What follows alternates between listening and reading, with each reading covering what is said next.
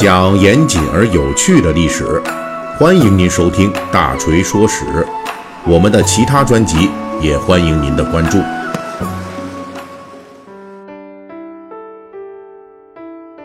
节目开始前啊，大锤要继续说一下题外话啊。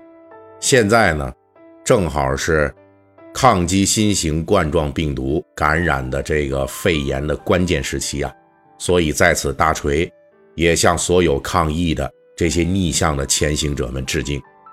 那么，作为我们大锤团队呢，这段时间也会坚持把好的内容献给大家。我们用有意思。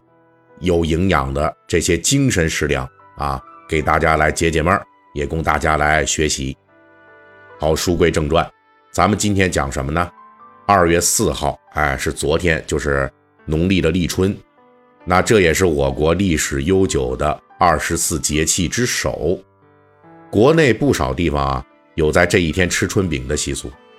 那熟悉咱们大锤说史栏目的这些读者听友们都知道，咱们这个讲史栏目啊。非常善于蹭热点，就是古今的事儿啊。要是说一个时段呢，咱们就正好碰巧就能说一说。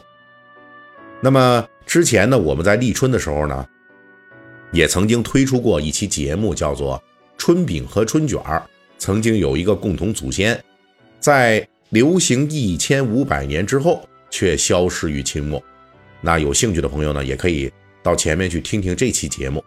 那么本期啊。我们还是在这个立春之际啊，昨天刚过，所以我们就继续来说说这关于立春的历史故事。那我们本集要讲的呢，其实是一桩关于立春的历史谜案。作为这农历二十四节气之首，立春在我国古代啊，是一个非常历史悠久，同时也非常隆重的民俗节日。早在两千年前的汉代就已经出现了立春的一系列民俗活动，在这一天呢。汉代居民要在郊野组织迎接春天之神的仪式，而且这个仪式重要到什么程度呢？只有在立春的时候才有，其他的夏秋冬三季都是没有的。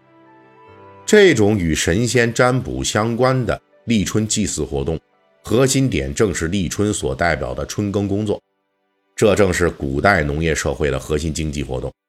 因此呢，民间和官府都异常重视。这东汉皇家在这一天要搞活动，他们会把这个青色布置的这种车辆旗帜啊，在东郊祭祀，哎，并且呢，发展出了一套严肃的皇家祭祀礼仪。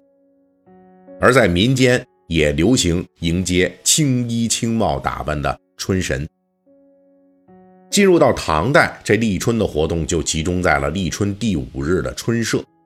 春社呀。不仅是朝廷的大典，那要组织朝廷宴饮，而且还要给大臣赏赐。在这乡里民间，也表现出了更群体化、更加热闹的特点，那就是以宗族和乡邻为单位，就组织大规模的集体的祭祀活动。这个活动啊，那是非常隆重啊，杀牛宰羊，哎呦，大家就聚在一起分享这春社的。酒肉贡品啊，一起大吃大喝，那可热闹了。晚唐诗人王驾曾经专门作诗，就描述当时乡里春社宴饮的盛景。这诗人就写道：“桑柘影斜春社散，家家福得醉人归。”哎，就是说这个春社这大宴啊散了，哎，然后每家呢这都喝得酩酊大醉的。全都得有一人扶着回去啊！喝多了都。那到了宋代呢，民间的立春就成为一场盛大的春神祭祀仪式。从汉代开始，已经有了在立春祭祀时候使用春牛来送寒迎春的习俗。到了宋代呢，这立春的迎春仪式已经成为正式的，由这个官府来操办，民间广泛参与的。盛大祭祀联欢活动，那时候啊，北宋所在的都城开封，还有后来南宋所在的都城临安，当时官府在立春这一天，将春牛、农具等等具有农活象征意义的这些物件，就送入皇宫，然后呢，用彩色木杖击打出牛三下，寓意就是啊，春天到了，赶紧的驱赶这牛下田耕作啊，该干活了。农夫们啊，大家不要误了这春耕的时候。这里锤哥解释一下啊，所谓的春牛，这可是一个延续了两千年历史的立春老习俗了。我前面就说了，这从汉代就有，是吧？但是这所谓的春牛啊，不是真的牛啊，它是立春举行迎春祭祀活动时候使用的道具，一般呢是用这粘土或者是纸张做的啊，泥塑的，或者是纸给糊起来的。这两宋时代的皇家啊，都十分重视立春打春牛的活动，结果上行下效，各地方也纷纷举行打春牛仪式。皇城这边自然是皇帝来打春牛，地方上呢就是各地的官府长官出来打春牛了。而且整个打春牛的活动需要首先迎春牛，然后装饰春牛，最后运春牛入宫廷。或者是把它运进官府，整个过程中啊，有大量的古乐加入，沿途呢还有各色的花色装饰，因此这个游街过程就吸引了大量的民众参与，由此啊，这个立春打春牛就成为了一项盛大的春季庆典，延续了千年之久。到了明清时代，不仅王朝统治者继续延续隆重的立春祭祀活动，而且民间参与的。这立春庆典啊，还更加热闹了。比如说，在明代啊，江南地区的立春打春牛的庆典，就融合了当地的这社火表演和集市的贩卖啊，因此特别热闹。而且往往呢，要提前立春十天就开始筹备，要民众筹款，邀请各种戏班子呀、杂耍啊，还有官妓等等的前来加入这春社表演，各种立春的这些。戏剧也盛行起来啊！剧目包括什么昭君出塞啊、西施采莲啊等等。这一加入各种文艺演出啊，这打春牛的活动可就更热闹了。经常是到了立春这一天，全城出动。那这打春牛呢，虽然仍然是这个核心活动，但是呢，它这吸引眼球的程度啊，早就被那些花里胡哨的各种表演啊、集会啊所取代了。甚至妇女在这个时候呢，还有机会出来逛一逛，哎，看看热闹，哎，有人在这数十里外专门赶来观看。